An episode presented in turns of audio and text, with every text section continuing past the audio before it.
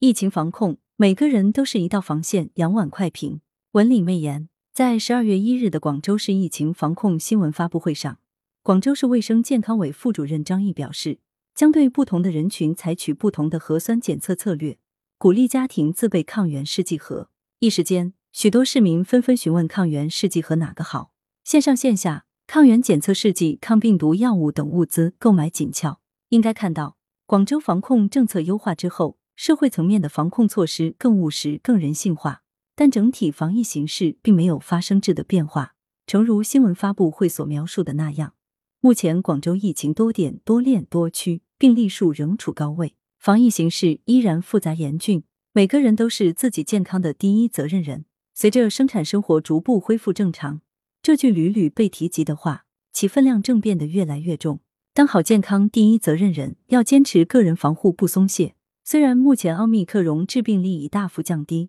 但对免疫力较差的群体来说，降低自我防护无疑会让自己置身于风险之中。在疫情结束之前，我们依然要坚持佩戴口罩、保持社交距离、注意个人卫生，尽量减少去人群聚集场所等。同时，还要多一些提醒和照顾，帮助家人，尤其是一老一少，做好个人防疫，守住家庭健康的第一道防线。当好健康第一责任人，要积极配合防疫措施。要充分认识，优化调整防控措施不是放松防控，更不是放开躺平。在日常工作生活中，加强自我健康管理，按需核酸检测，并配合做好公共场所的扫码、测温等常态化疫情防控措施。同时，坚持疫苗接种应接尽接原则，特别要加强老年人等脆弱人群的新冠疫苗接种，筑牢全民免疫屏障。抗击疫情没有局外人，防控工作没有旁观者。我们每个人都是防控链条上的重要一环，每个人都是一道防线，